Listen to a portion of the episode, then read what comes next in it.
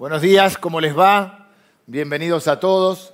Eh, me voy alegrando de verles nuevamente y de ir viendo cómo eh, se van sumando muchos de ustedes, así que una alegría para mí compartir eh, en este domingo, con ustedes en este domingo un poco especial, ¿no? Porque bueno, están las elecciones en nuestro país, así que oramos siempre para que el Señor bendiga esta, esta bendita tierra, donde, bueno, donde muchos de nosotros nos hemos criado y donde hemos criado a nuestros hijos o estamos criando a nuestros hijos.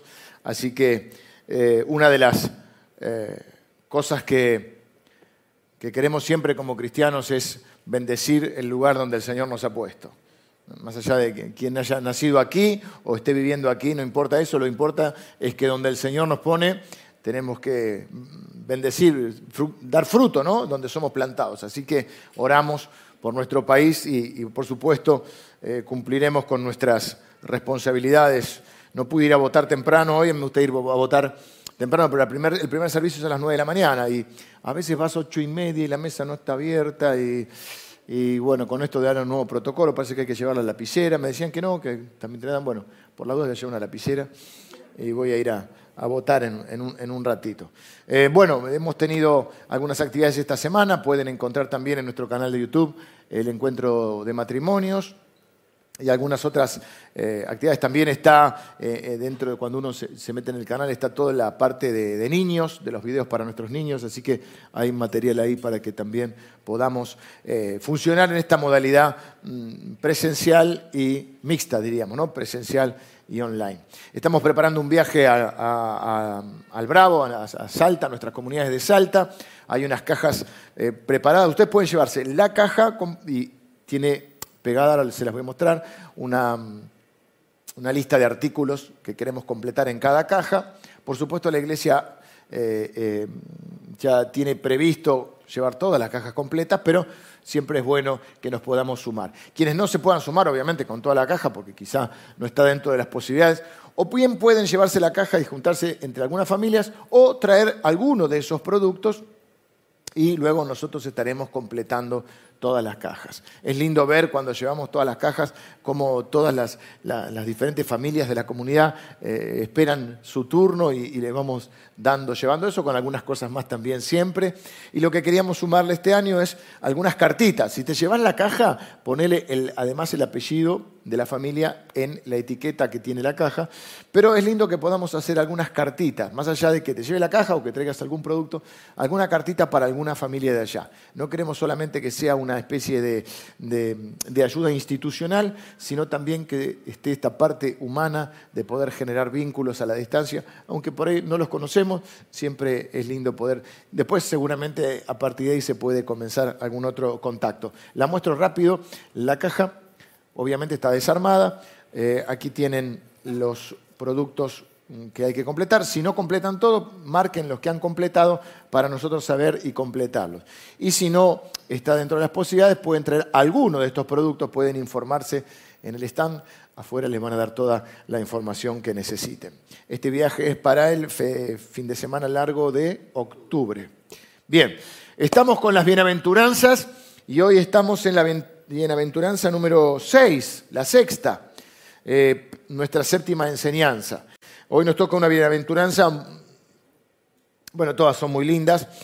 Esta es quizá en algún punto un poquito más teológica, pero voy a tratar de, hacer lo que intento hacer cada domingo, que es poder eh, aplicar la palabra a nuestra vida hoy. Yo no soy un teólogo, no soy un historiador. El viernes tuve la oportunidad de compartir con eh, un montón de, pastores y líderes de, de Latinoamérica, de 14 países a través de una invitación de sociedades bíblicas, y yo veía ahí, hay una serie de charlas durante este mes, pues es el mes de la Biblia en muchos de, nuestros países, y bueno, había historiadores, teólogos, y yo callo, bueno, y yo qué puedo aportar? Lo que yo puedo aportar es lo que hago cada domingo, que es tratar de traer la palabra al hoy, a la hora, y aplicarla a nuestras vidas. Y esto es lo que quiero hacer con las bienaventuranzas, más allá de que algunas tienen un, fuerte componente teológico.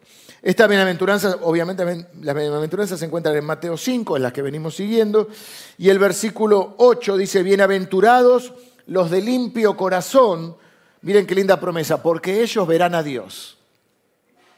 El corazón en la Biblia siempre, no quiero mm, eh, profundizar en cosas que no hacen a mi tema central. Es cierto que no es la misma concepción griega que hebrea del corazón, hay pequeñas diferencias, o no tan pequeñas, pero básicamente cuando la Biblia habla del corazón, a lo que se está refiriendo en este caso el Señor Jesús, es a nuestro ser interno, a lo que, está, lo que se está produciendo dentro tuyo, ¿eh? es la parte interna de tu ser. Proverbios 4:23 dice, sobre toda cosa guardada, guarda tu corazón, porque de él mana la vida. En otras palabras, el corazón es la fuente de todo lo que eh, pensás, lo que sentís y por supuesto determina lo, que actúas. Y todo fluye del corazón. Por eso otra traducción va a decir, porque de él, del corazón, fluyen los asuntos de la vida. Todo lo que te ocurre en la vida, primero, eh, todo lo que actúas y, haces en la vida, primero eh, eh, pasa por adentro. Incluso cómo afrontás las cosas externas que suceden, cómo las procesas, se produce dentro de tu corazón. ¿Qué significa ser eh, limpio? Bueno, eh, la palabra, mm, eh, a veces hablamos de versiones de la Biblia, yo aclaro que cuando hablamos de versiones no significa que haya grandes diferencias. Lo que, lo que significa es que la Biblia está, está traducida.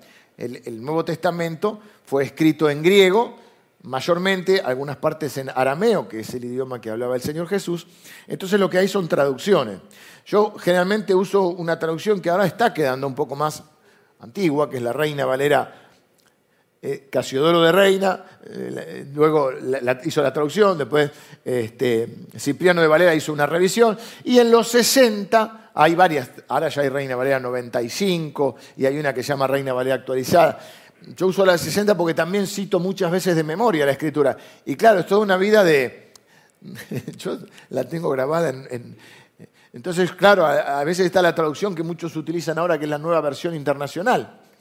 Pero yo ya no lo puedo aprender de memoria nuevamente. Es más, ni siquiera quiero cambiar esto. Me dicen, está viejita. Un hermano amigo ahora me, pegó, eh, pues se había despegado. Pero tengo toda trabajada, ya tengo varias Biblias trabajadas, no me queda otra que cambiarla. Eso está bueno, porque la empezás a trabajar de vuelta. Pero cuando hablamos de traducciones hablamos de eso. ¿Por qué digo esto? Porque la palabra de la traducción griega es la palabra cátaros o cataros, y de ahí viene la palabra en latín, esta es una palabra griega, pero en latín viene la palabra castus, que de ahí viene casto, casto y puro. Pero también viene la palabra catarsis, o tiene una conexión con la palabra catarsis.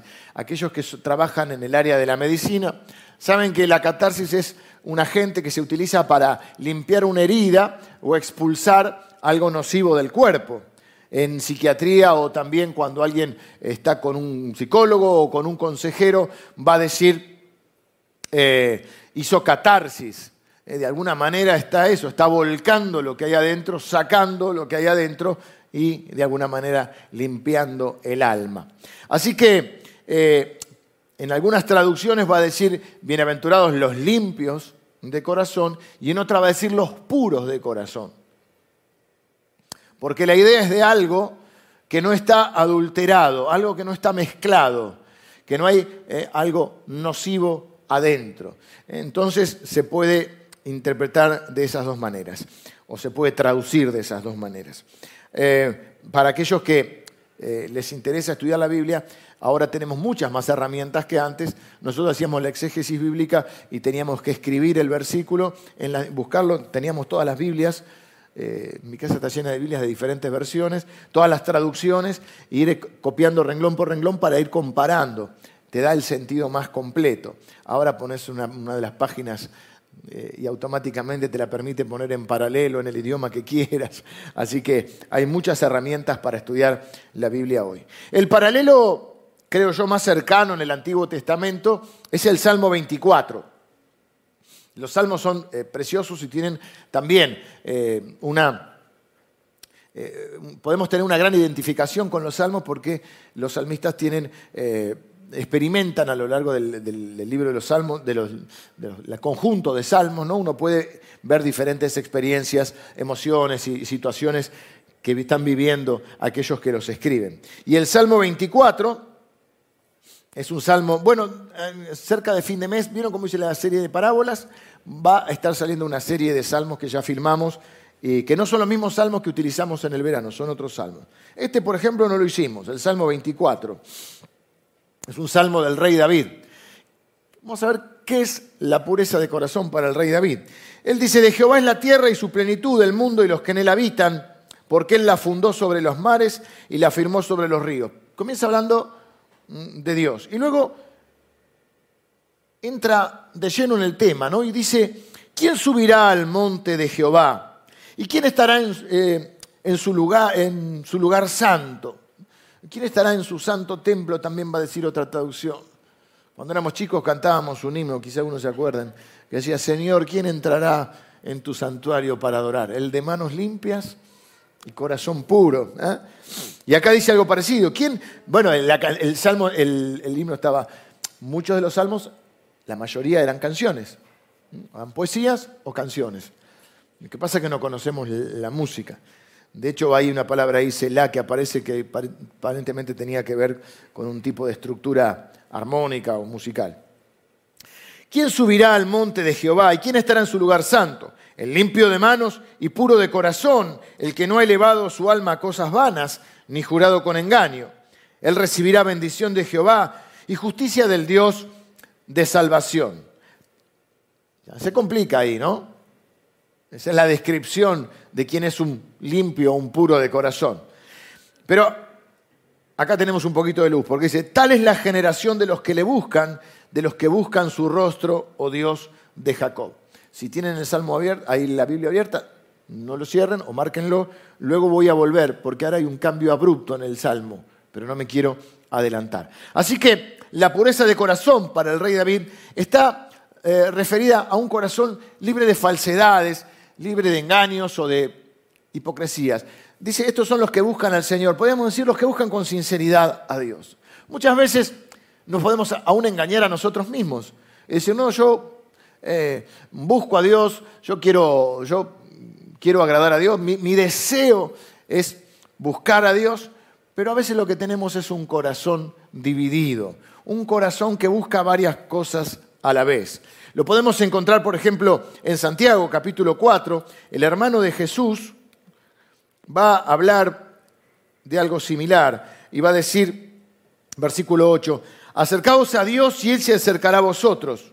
Pecadores, limpiad las manos y vosotros los de doble ánimo, purificad vuestros corazones. ¿Quiénes son los que necesitan en este caso purificar el corazón?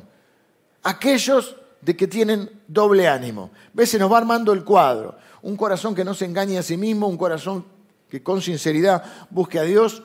Un corazón que no sea de doble ánimo, es decir, personas que tienen una lealtad dividida entre Dios y cualquier otra cosa de este mundo. Mateo capítulo 22, el Señor Jesús dijo, resumiendo un poco, también le preguntan acerca de la salvación y resumiendo un poco la voluntad de Dios, dice, amarás al Señor tu Dios con todo tu corazón, con toda tu alma, con toda tu mente y con todas tus fuerzas. Con todo tu corazón, no con parte de tu corazón, no con alguna parte, no con un corazón dividido. Así que sí, si unimos todo esto, lo que está hablando aquí, la Biblia me hace recordar, o recordé en el primer servicio, una frase de un teólogo llamado Kierkegaard. Él decía, un corazón puro es un corazón que busca una sola cosa. Nosotros podríamos agregarle que esa cosa que busca es a Dios. ¿Mm? Hay una pureza de motivos y hay una pureza que luego se traduce en acciones. Estamos hablando de motivos, sí, pero hablamos algo más de motivos. Porque uno puede pensar, mis motivos son puros, yo quiero agradar a Dios, pero si las acciones no acompañan, eh, no están de acuerdo con la palabra, entonces no, no, revelan una pureza real. Es siempre de adentro hacia afuera. No es que hagamos cosas puras para sentirnos más puras. No es que vamos a alcanzar la pureza haciendo cosas puras. ¿De dónde fluyen los asuntos de la vida? Fluyen del corazón, fluyen de adentro. Ahora, lógicamente, la prueba o la consecuencia, diríamos, de ese corazón puro sí se va a manifestar en un estilo de vida diferente. Así que obviamente que hablamos de las motivaciones del corazón, porque también está el caso de que podemos caer ¿eh? de ser personas que al sentirnos solo, uno a veces puede percibir estas cosas, que al, sentirnos que no estamos llevando la vida que Dios quiere que vivamos, es como que queremos eh, emparejar la balanza haciendo cosas buenas, haciendo buenas obras. ¿eh? Para no sentirnos, quizá en nuestra vida, en nuestro estilo de vida, sabemos que estamos medio en falta con Dios y entonces, bueno, vamos a traer un alimento para los necesitados, así nos sentimos un poquito mejor. Vamos a ir un día a la iglesia, vamos a hacer alguna obra de bien. ¿eh? que por supuesto las obras de bien le vienen bien al que las necesita, pero no es ese el punto, no es de afuera hacia adentro. Jesús le dijo a muchas personas que trataban de tener acciones, pero que la motivación de su corazón no era la correcta, le dice, ustedes son, le dijo así, sepulcros blanqueados. Mm. Dice, es como una tumba, por afuera están pintaditos, pero por adentro. Ya huelen mal. A veces tenemos mal la motivación también porque por ahí de repente necesitamos valoración, todos necesitamos valoración, pero tenemos algún problema de autoestima, un problema de falta de reconocimiento. Entonces buscamos eh, hacer cosas que aparentemente quizás son para Dios. No es que lo hacemos falsamente, pero quizá nos estamos engañando a nosotros mismos y no hay una pureza de motivación. En realidad hacemos las cosas porque queremos figurar, porque queremos que nos nombren, porque queremos sobresalir, porque queremos competir con alguien, porque queremos eh, sentir que, somos eh, útiles o valorados. Y, y no hay una pureza de motivo. Ahora, la pureza del motivo es esa, es querer una cosa, buscar a Dios y eso se traduce en lo que hacemos. Le decía que quizás mi aporte más, más distintivo, no distintivo, pero el, que yo puedo aportar es el de traer la Biblia a hoy. Quiero bajar esto un poquito a la diaria. ¿Qué es este deseo de honrar a Dios? Esto es que en la vida diaria, vamos a la pregunta, vamos bien, bien, bien, bien a lo básico a veces la complicamos, ¿no? ¿Y cuál es la palabra griega? Está bien, hay que estudiar la Biblia. Pero vamos a, porque también no quedarnos en la parte teológica y decir, bueno, a ver, no, sí, ¿qué significa? Hagamos todo un estudio de esto y después no lo llevamos a la práctica. La práctica, un corazón puro es un corazón que busca agradar a Dios en la vida diaria. Por el solo deseo de agradar a Dios es frente a las cuestiones de la vida, porque si no estamos teologizando sobre esto y decir, pero después, ¿qué pasa con nuestra ética? ¿Qué pasa con nuestra ética del trabajo? ¿Qué pasa con nuestras relaciones? ¿Qué pasa cómo trato a los demás? ¿Estoy reflejando esa pureza de motivos, esa pureza de corazón? Y entonces tenemos que ir a la pregunta más simple que nos hacíamos, que nos enseñaron en la escuelita bíblica y frente a las circunstancias, las relaciones, los momentos de nuestra vida, hacernos esa pregunta, ¿qué haría Jesús? Una pregunta más sencilla que esa no hay. Fácil de decir, difícil de hacer, no de saber. Yo creo que, decía esto también eh, en la charla el día viernes, la Biblia el Salmo 119 lo llama como la luz, la linterna en nuestro camino. Ahora, no es un GPS. No es un GPS. Yo tengo GPS en el auto. Bueno, no tengo en el auto en realidad, tengo el teléfono. Tengo la española. Toma la glorieta. La glorieta. La primera vez aquí es la, te entendí que era la rotonda, ¿no? Bueno, me costó un poquito. La glorieta. Toma la glorieta en la segunda salida recalculando. La Biblia no es un GPS. Me gusta más describirla como una brújula. Parece más antiguo, pero es una brújula. O sea, te da la dirección. Y yo decía el, viernes, necesitamos la luz. Necesitas la luz en tu matrimonio, necesitas la luz en tus relaciones, necesitas la luz de Dios en tu trabajo, necesitas la luz de Dios en tu servicio, necesitas la luz de Dios frente a tus miedos, ansiedades, necesitas la luz de Dios frente a las circunstancias de la vida. Pero es una luz, es una brújula, no es un GPS. A veces no es tan exacto, no, no en el destino, sino en que me refiero, a veces la Biblia te va a decir, este, te va a dar los principios, los valores, no te va a decir, tengo que vivir en Bariloche o en Salta. ¿Se entiende? Te va a dar la dirección, los principios, los valores, lo que realmente importa. Junto con la palabra de Dios tenemos el Espíritu Santo, los hijos de Dios. Y quienes todavía no han comenzado un camino, una relación con Cristo, como todos los seres humanos tienen algo de imagen de Dios, tenemos conciencia. Digo esto porque muchas veces en la vida el problema no es saber lo que está bien. Sabemos lo que está bien. El problema es que el camino es muy angosto. Y justamente la pureza de corazón es querer tomar ese camino angosto. Es hacer lo que haría Jesús. No para hacerlo para cumplir, sino porque es un deseo en nuestro corazón. Bienaventurados los puros de corazón. Aquellos que, miren, conozco un montón de personas que realmente tienen un llamado, desean servir a Dios, pero ¿saben qué les impide servir a Dios? Que tienen un corazón dividido. Y no tienen grandes pecados, bueno, todos tenemos pecados, pero no tienen grandes, pero ¿saben qué? Tienen divididos los intereses. Santo es el que busca una cosa. Por supuesto, todos tenemos una familia, todos tenemos que trabajar, todos tenemos, tenemos también este, sueños que cumplir, pero todo tiene que alinearse bajo esa prioridad. Eh, en la parábola del sembrador hay uno de los terrenos que no da el fruto que tiene que dar, porque lo, la ahogan los afanes de este mundo. Y a veces podemos perder nosotros, por eso necesitamos la brújula.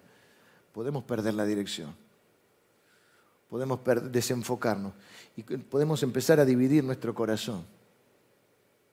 Y lo peor que puede pasar es que seamos cristianos con, con departamentos estancos esta es la parte de Dios, esta es la parte del trabajo, donde no entra Dios. Entonces hay otra ética, otra forma de manejarme. Estas son mis relaciones. Esta es mi familia, estas son mis relaciones. así, empezamos a dividir nuestro corazón.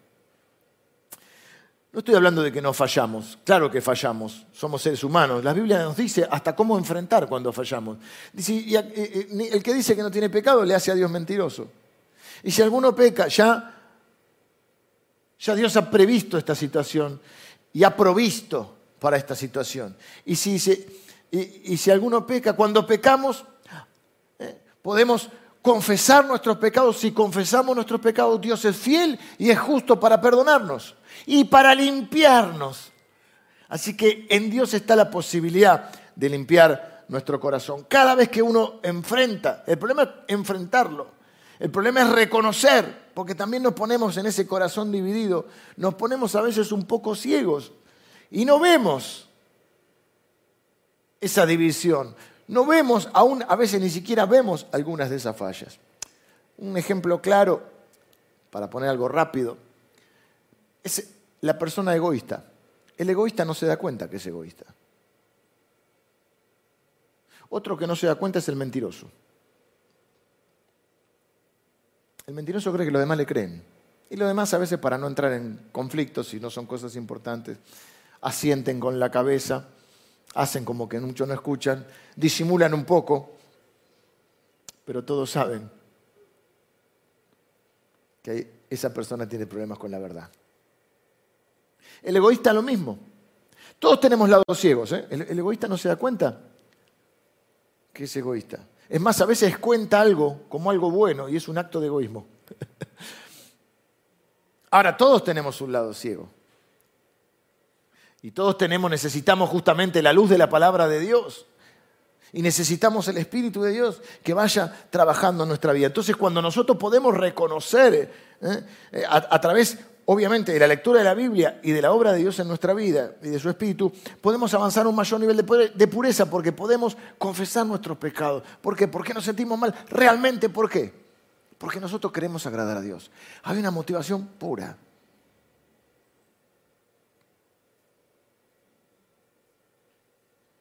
¿Cuál es la promesa? ¿Qué pasa eh, si somos puros de corazón? Dice, ellos verán a Dios. De vuelta, no me quiero meter con el griego para no aburrirles con eso, pero es, es interesante que el verbo es un verbo, es un futuro continuo. Ellos verán y lo seguirán viendo. ¿Se entiende? No es que lo van a ver una vez y punto. Es como que uno cuando su corazón va siendo purificado, uno va a ver a Dios, pero va a seguir viéndolo Dios. Hay un futuro o una implicación final, que ahora voy a ir un poco a eso, de ver a Dios a los fines de, hablar de la salvación. En el día final veremos a Dios, pero hay también un ver a Dios en el futuro. No está en presente continuo porque primero está el requisito.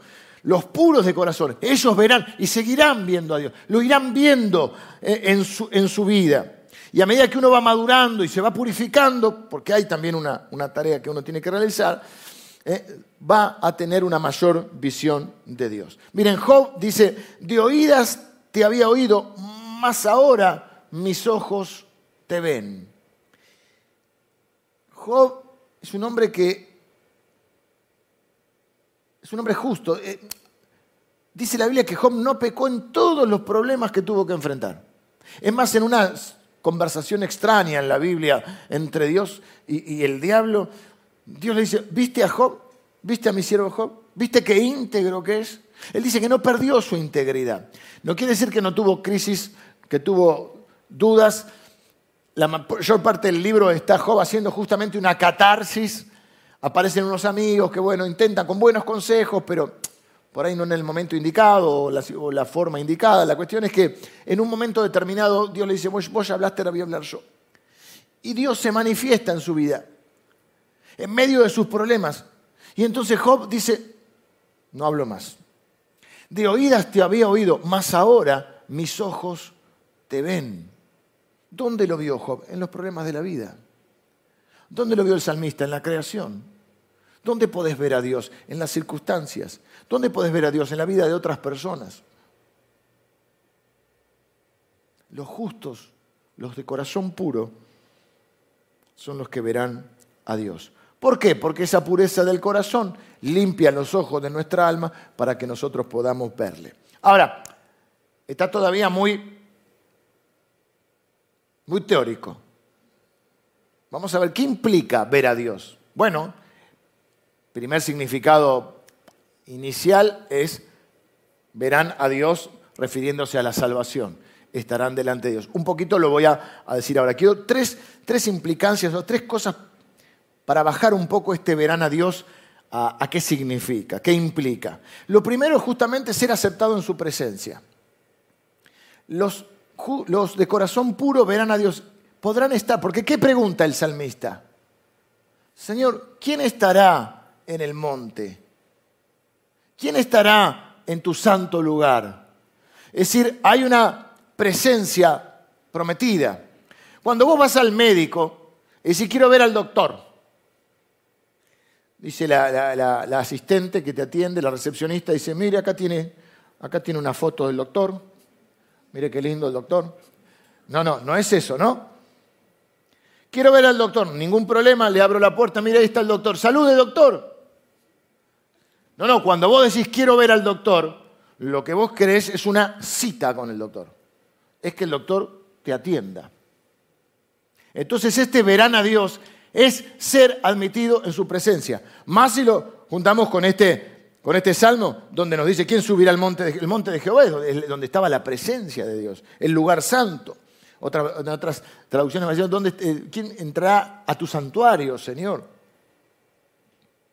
Así que es ser admitidos en su presencia, con dos implicancias a su vez, o subimplicancias. Una es ser admitido delante de Dios, es poder estar delante de Dios el día final, ser aceptado por Dios, ¿eh? ser salvo. Y la otra implicancia es que nosotros tenemos acceso ahora a Dios. Solo nosotros tenemos acceso, solo los, nosotros, lo voy a explicar ahora. Solo los puros de corazón tienen acceso a Dios. ¿Cómo accedemos a Dios ahora? En oración. Somos escuchados, podemos entrar en su presencia, podemos hablar a Dios, podemos volcar nuestro corazón delante de Él, estando seguros de que, de que Él nos oye, de que somos aceptados delante de Él. que no vamos a ser rechazados. La segunda implicancia de este ver a Dios es experimentar su obrar en nuestra vida. Es ver a Dios en esto, en las circunstancias, verlo obrar, verlo actuar. Esto es lo que lo que dice Job, eh, cuando Dios se manifiesta, Dios ahí y, se enfrenta Job con Dios en el torbellino y entonces ahí dice, de oídas te había oído, ahora mis ojos te ven, te ven obrar. Hay dos maneras de ver a Dios que tenemos, su palabra y a través de su obrar. ¿Por qué digo su palabra? Creo que lo expliqué algunos de estos domingos. A veces se me complica un poquito eh, recordar si fue eh, el viernes en la charla del viernes, que también hablé de la Biblia. Porque ha habido siempre, vieron que Argentina está, todo el mundo habla de la grieta, la famosa grieta. Yo creo que mi teoría es que el mundo está engrietado. Ahora hay nuevas grietas, van surgiendo. ¿no? Está la grieta de los vacunas y antivacunas. Uno dice, bueno, puede pasar acá. No, no, incluso los franceses, bueno, pero los franceses son revoltosos, siempre tienen manifestaciones.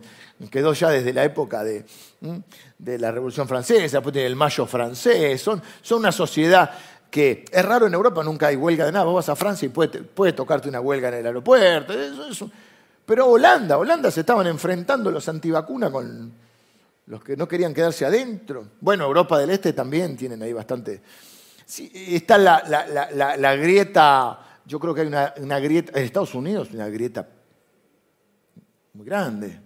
Creo que también hay una grieta en el mundo con respecto a los que son más eh, abiertos a la, inclusión de las personas de diferentes lugares y todo el rebrote de, racismo, ¿no? Entonces hay toda una, una grieta por eso. Pero los evangélicos, los cristianos hemos tenido nuestras grietas. Había una grieta, creo yo que mayormente se ha cerrado, pero es bueno recordarlo, que es aquellos que se desbalanceaban, ¿en qué sentido? Las dos cosas son buenas, pero si dejamos de lado la otra, hay un desbalance. En aquellos que estaban tan volcados a la palabra y al estudio de la palabra que perdían la experiencia de esa palabra. Así como una, como una digamos, como una letra muerta. Estudiamos qué significa el perdón y ponemos la palabra en griego y, hacemos todas las discusiones, pero no podemos perdonar a nadie. Estudiamos acerca de los milagros del Señor y cómo, pero no creemos que Dios pueda hacerlo. Es decir, se volvía una teoría. Estábamos tan ensimismados en la palabra y se perdía la experiencia. Del otro lado, estaban aquellos que privilegiaban tanto la experiencia que olvidaron estudiar la palabra.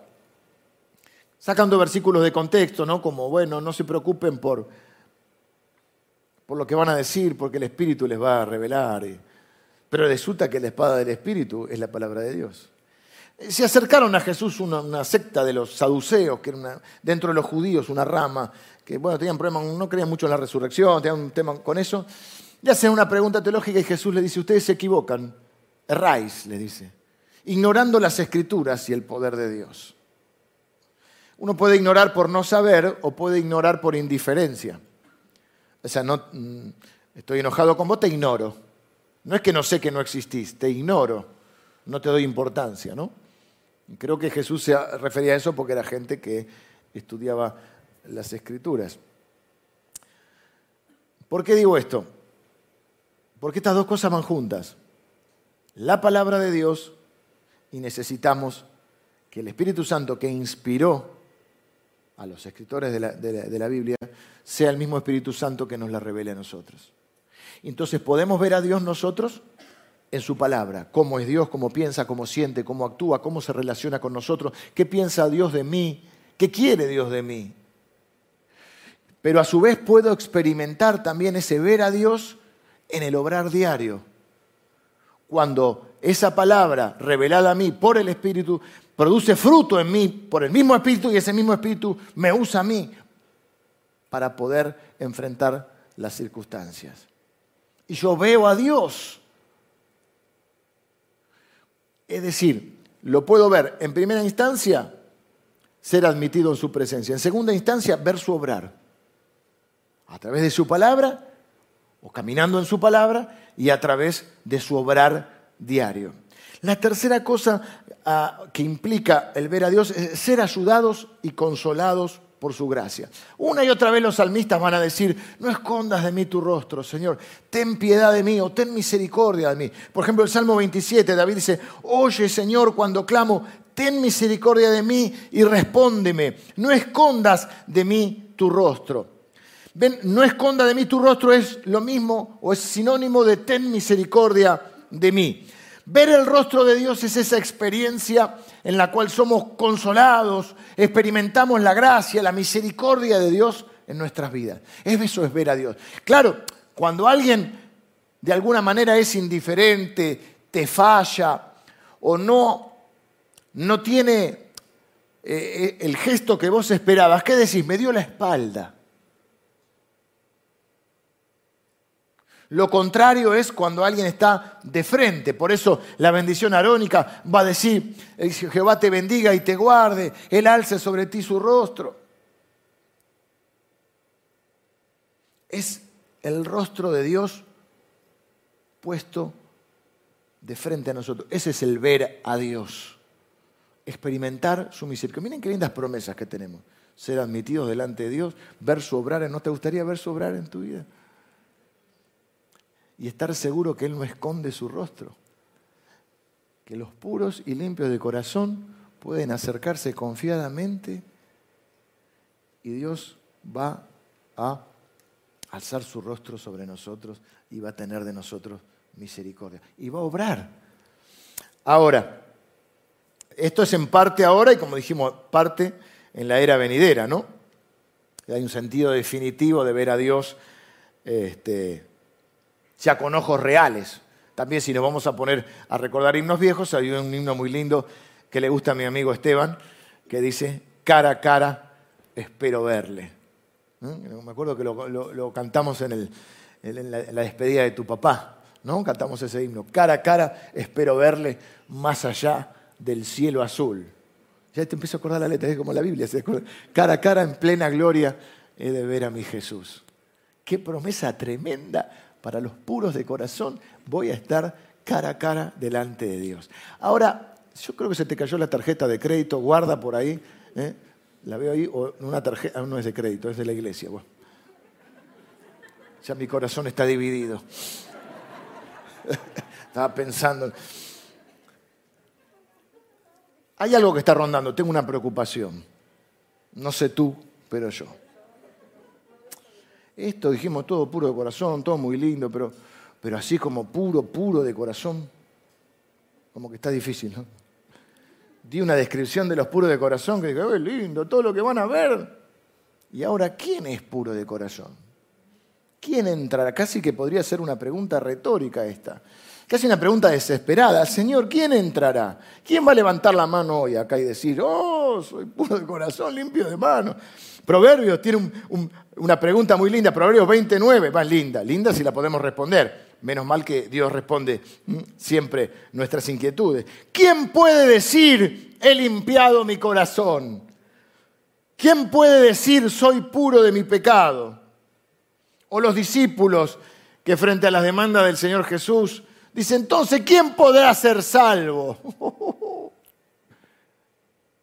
el Señor Jesús responde, para los hombres es imposible, pero para Dios todo es posible. Vengan los músicos, estoy terminando. Les mencioné el Salmo 24, un salmo raro. Recuerden que los salmos son canciones. Entonces veníamos con la descripción de Dios. Venimos con esta, esta pregunta existencial de David. ¿Quién, ¿Quién estará en tu presencia? Y de golpe el salmo dice, bueno, sí, son los que son la generación de los que te buscan. Y de golpe hay un cambio ¿eh? de los que buscan tu rostro. Dice versículo 6 y el 7 salta otro, parece que saltara, parece que saltara otro tema. Y dice, alzad, oh puertas, vuestras cabezas, y alzaos vosotras, puertas eternas, y entrará el Rey de Gloria. ¿Quién es este Rey de Gloria? Jehová el fuerte y valiente, Jehová el poderoso en batalla. Vuelve a decir, porque es una canción, repite el coro, alzado puertas vuestras cabezas y alzaos vosotras puertas eternas y entrará el Rey de Gloria. ¿Quién es este Rey de Gloria? Jehová de los ejércitos. Él es el Rey de gloria. Ven, parece que es otra cosa, pero está hablando de... ¿Quién entra? ¿Quién es, quién es digno? ¿Quién hace posible esto? Ah, están las puertas cerradas. No, miren, las puertas eternas. Las puertas eternas se abren. ¿Quién las abre? El Rey de Gloria. Hay dos tipos, hay más tipos de pureza, pero no me quiero complicar. Está la pureza creada, bueno, pero hay dos purezas que quiero mencionar. Una es la pureza posicional. Y quiero decirte que nosotros no podemos crear pureza en nuestro corazón. Nosotros ninguno puede levantar la mano y decir, yo por mis propios méritos soy puro de corazón, soy limpio de manos. Sí que la herramienta que Dios usa para purificar nuestros corazones es la fe. Esto lo dice Hechos 15, dice que el Señor nos purifica mediante o a través de la fe. La pureza posicional es ser considerado puro o ser considerado justo por la obra de Cristo en nuestras vidas. Es por la fe, por la fe en que en lo que en la persona de Cristo y en la obra de Cristo. En quién es Cristo y qué es lo que hizo. La Biblia dice que justificados pues por la fe tenemos en paz para con Dios. O miren lo que dice Tito, un libro no tan leído. Tito 2.14 dice, y debemos mirar a Cristo, que se entregó a sí mismo por nosotros para purificar para sí a un pueblo. ¿Quién entrará? Y dice el que le busca. Claro, el que con fe acude al Señor y dice, yo necesito un Salvador. En realidad el Señor te busca primero, pero vamos a este punto. El que reconoce su necesidad de ser, de su pecado, su necesidad de ser limpio y purificado. El que reconoce que es un pecador, que es lo que la Biblia dice, que todos somos pecadores. El que reconoce que necesita un Salvador y que ese Salvador es Jesús. La herramienta que Dios usa para purificarnos es la fe, que hasta la fe nos da Dios. Por eso la Biblia dice que su espíritu es el que nos convence de pecado. ¿Y qué nos dice? Mira, vos sos pecador. Vos necesitas un salvador. Y dice, sí, Señor, tenés razón. El espíritu me convenció. Soy un pecador. Necesito. Este corazón eh, eh, es el rey David diciendo, crea en mí, oh Dios, un corazón puro.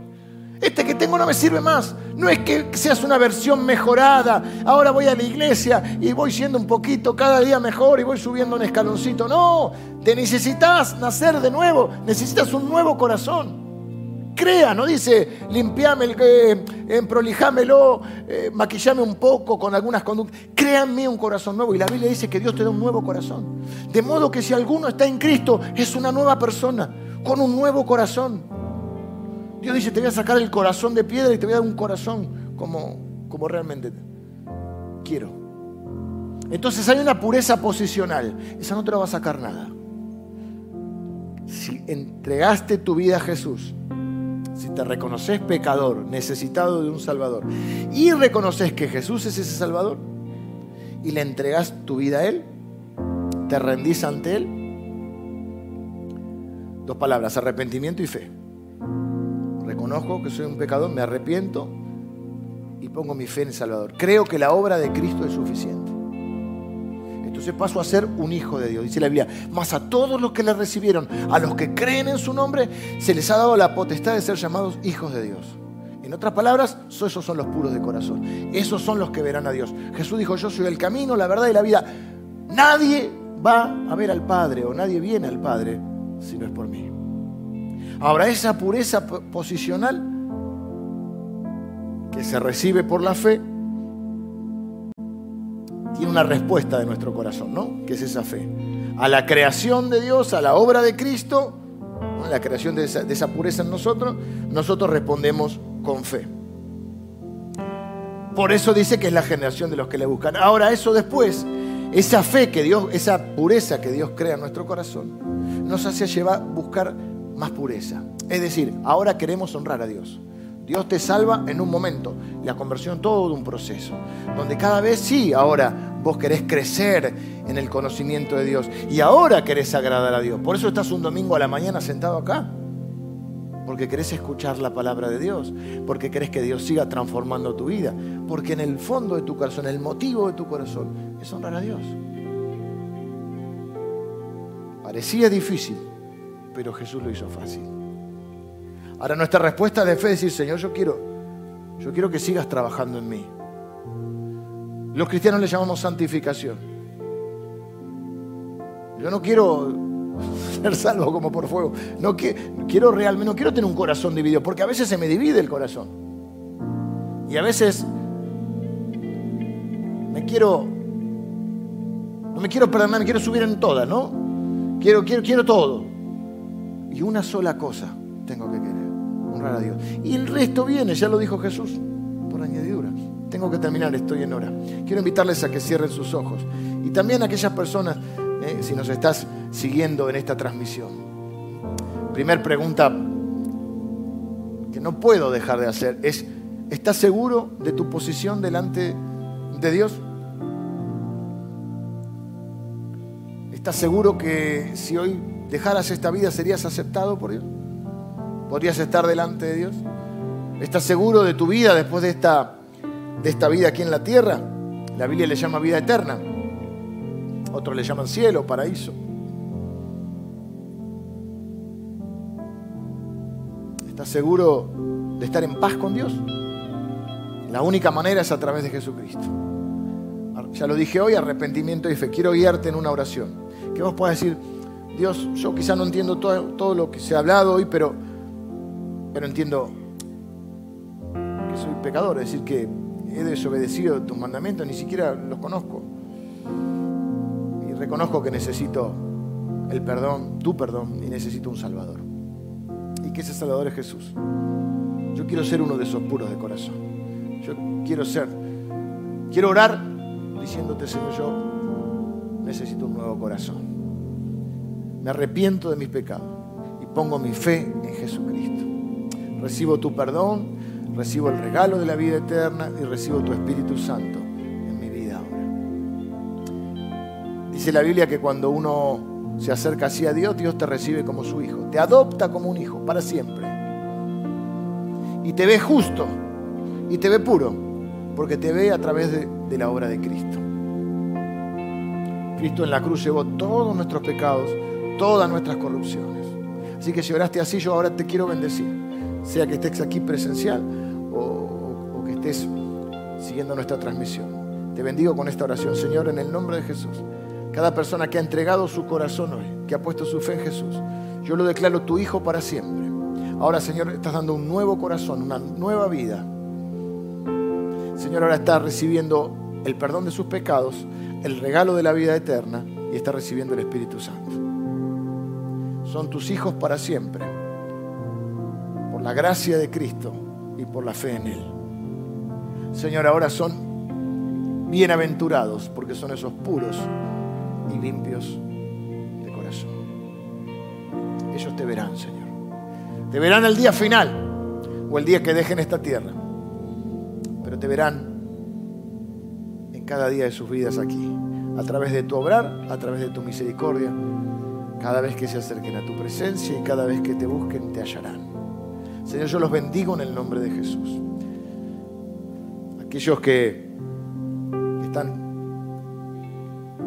en el camino del Señor, creo que es un buen momento para frenar y decir, Señor, examíname nuevamente, Señor. No quiero ser un, hijo tuyo con el corazón dividido. Señor, no quiero estar distraído de tus propósitos. Quiero tener un corazón para ti, Señor. Un corazón para ti. Uno convive con, a veces con la crítica y con el elogio, pero uno de los mejores elogios que alguna vez he recibido y que lo tomé no solo como más que como un elogio, lo tomé como un desafío para mí. Fue alguien que me dijo, yo sé que vos tenés un corazón para Dios. Yo no estaba tan seguro. Pero lo tomé como un desafío. Y siempre mi oración es, Señor, yo quiero tener un corazón para ti. Un corazón para ti. Quizás pueda ser esa nuestra oración hoy. En medio de tantas distracciones, tentaciones o cosas que no son en sí malas, son parte de la vida, podemos perder de vista este motivo. esta dirección, esta única cosa que debemos perseguir. Señor, decirle hoy, Señor, yo quiero tener un corazón para vos. Un corazón para vos. ¿Te sumas a esta oración? Señor, yo bendigo a cada persona que está orando así en este día. Gracias por tu palabra. Señor, las personas que están hoy acá, ya es una señal de ser personas que te buscan. Y Señor, nadie que te busque quedará sin encontrarte. Gracias Señor por tus promesas. Gracias por la certeza de ser admitidos De saber que podemos acudir en cualquier momento, en cualquier lugar y en cualquier situación. Y no esconderás tu rostro de nosotros. Gracias por la pureza posicional, por ser tus hijos. Señor, que eso lo podamos plasmar en la vida diaria. Necesitamos tu palabra y tu espíritu, tu gracia. Pero ese es el deseo de nuestro corazón. Vivir una vida que te honre, Señor. Tener un corazón Bendigo a cada persona que hoy se une a esta oración y pone esto como el, como el norte en la brújula de su vida. Cara a cara esperamos verte, Señor. Mientras tanto caminamos en esta vida, viendo tu obrar en favor nuestro y para cumplir tus propósitos. Te bendecimos, Señor, en el nombre de Jesús. Amén.